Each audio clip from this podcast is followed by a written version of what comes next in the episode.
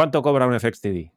Vamos a ver. Eh, ¿me, remonto al inicio de los tiempos o, desde, ahora mismo? Eh, bueno, a, grosso modo, ¿se cobra más en efectos que en otra especialidad? ¿Cómo, cómo, lo ves? O sea, ¿merece la pena más especializarse en efectos, por ejemplo, efectos con Houdini, que mm, ser match mover?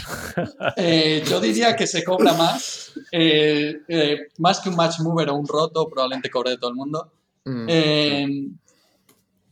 yo diría que es junto con eh, FX, CFX y lo mismo Pipeline y, y Compo es probablemente en los, las áreas en las que más se mm. cobra.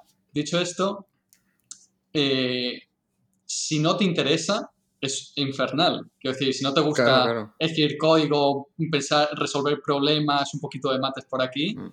eh, no te metas, porque va a ser un vamos, eh, una tortura. Em, diría que se cobra, pues tengo por aquí un, Excel más o menos con la historia de, de cuánto empecé. Tampoco hace falta que nos digas todos tus salarios, ni, mucho menos, pero bueno, eh, tengo pero sí, se cobra bien.